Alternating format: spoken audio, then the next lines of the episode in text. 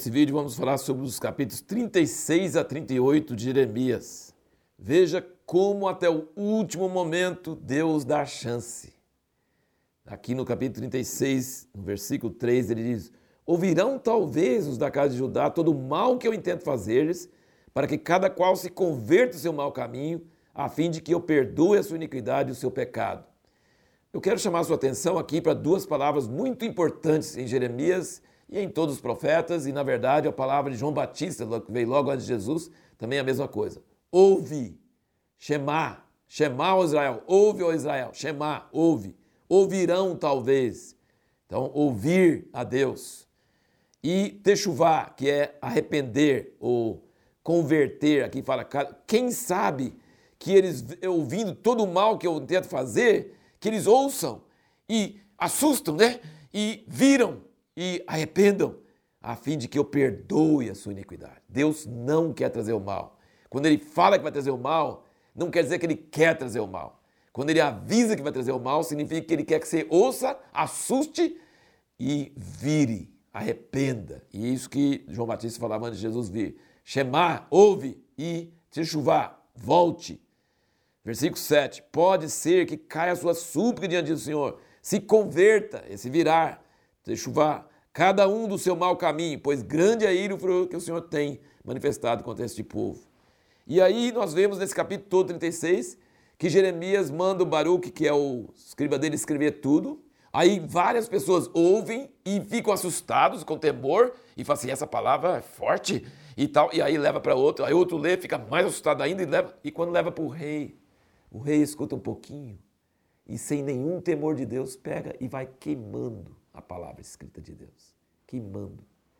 E, os, e alguns falam assim: não queima não, não queima não, é uma palavra preciosa e tal ele não ligou e eles não rasgaram a roupa, não, eles tiveram mais temor do rei do que de Deus.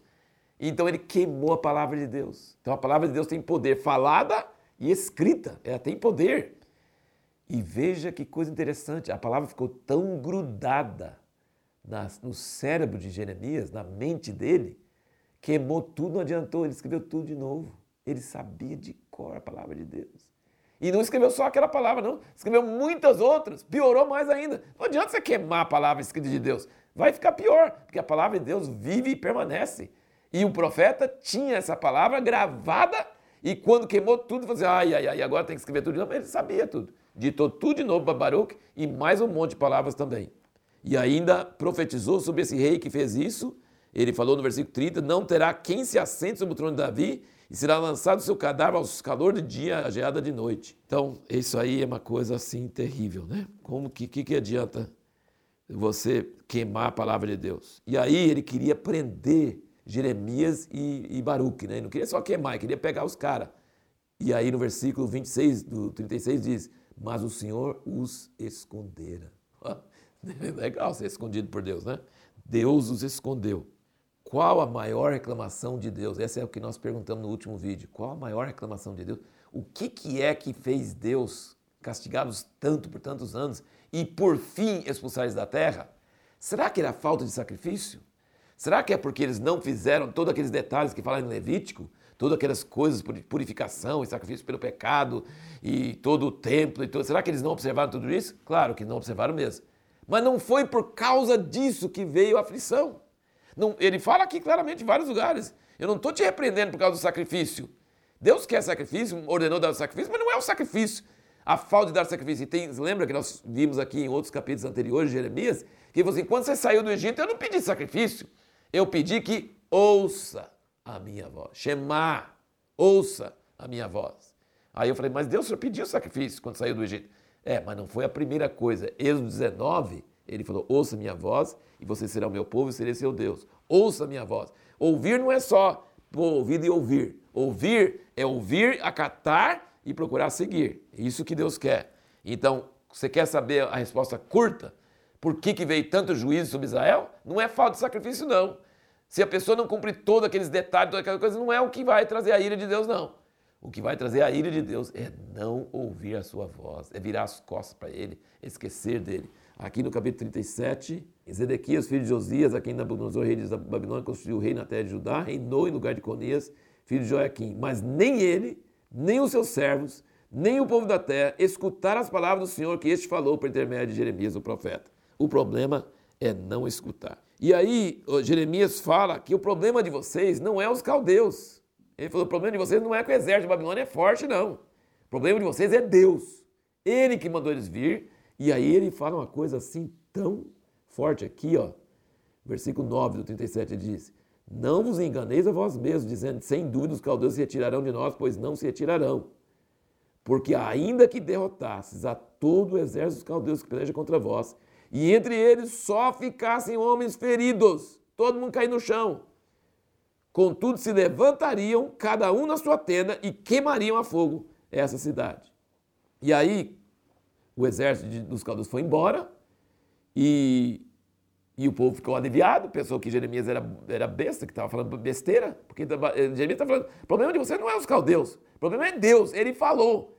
E se tivesse só homem ferido, eles iam levantar e cumprir a palavra de Deus. Deus quer que queima essa cidade. Deus quer castigar vocês. Aí o exército foi embora, aí Jeremias saiu de Jerusalém, ia, ia ver algum negócio, e acusaram ele de estar passando como subversivo para o lado dos caldeus. E aí ele foi jogado num cárcere, e depois se vê no 38, ele foi jogado no calabouço, onde tinha barro, ele afundou no barro, lá no meio de uma cisterna, lá embaixo, coisa horrível.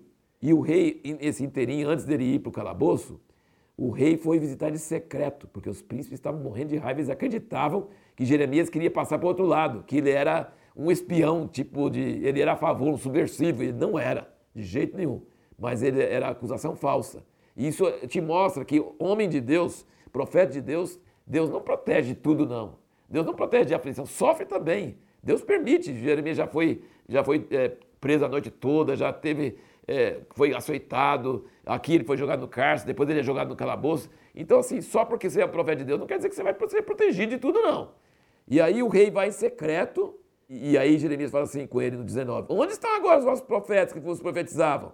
E aí ele suplica para ele e fala assim: O rei, submete ao rei, se entregue ao rei da Babilônia, que você vai ser, a, a, cidade será poupada e você também.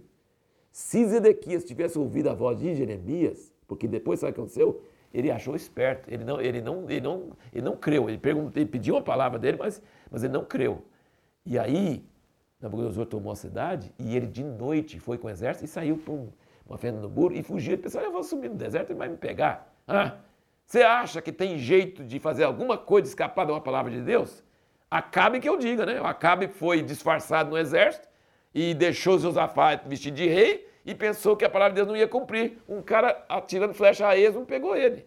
Zedequias pensa assim: não, que a palavra de Jeremias não vai acontecer, eu vou fugir, vou conseguir. Conseguiu nada. Pegaram ele, mataram todos os filhos dele na frente dele, depois furaram os olhos dele e ele foi levado cativo. Olha, ele, se ele tivesse ouvido a palavra de Deus de Jeremias, ele tinha escapado de muita coisa ruim. Mas ele pediu a palavra, mas não. Ele teve mais temor dos príncipes e mais achando bom senso que ele podia fugir, pensando coisas naturais, do que crer na palavra de Deus. De fato, a palavra de Jeremias, num tempo de guerra, porque por isso que eles jogaram no calabouço, porque ele, ele, a palavra dele era uma palavra tipo subversiva, porque ele falava assim: entrega para os caldeus, entrega, não fica lutando contra eles. Enfraquecia o exército, obviamente. Só que Deus deixa o filho dele, o servo dele, sofrer um pouco, mas ele levanta pessoas até improváveis. Aqui é um etíope eunuco baixa as cordas, fala com o rei, tira Jeremias de lá. Então Deus deixa você sofrer, mas ele nunca está sozinho, ele sempre está junto e ele sempre vai providenciar um meio para que você não morra. Então, assim, sofrer sim, mas a proteção de Deus para não morrer, para não ter coisa pior, sempre vai ter. E a pergunta que nós vamos fazer para o próximo vídeo é: por que, que Jeremias desceu para o Egito com o povo rebelde, quando ele tinha liberdade de ir para onde ele quisesse? Por que, que ele desceu o Egito junto com eles, que eles foram contra a palavra de Deus.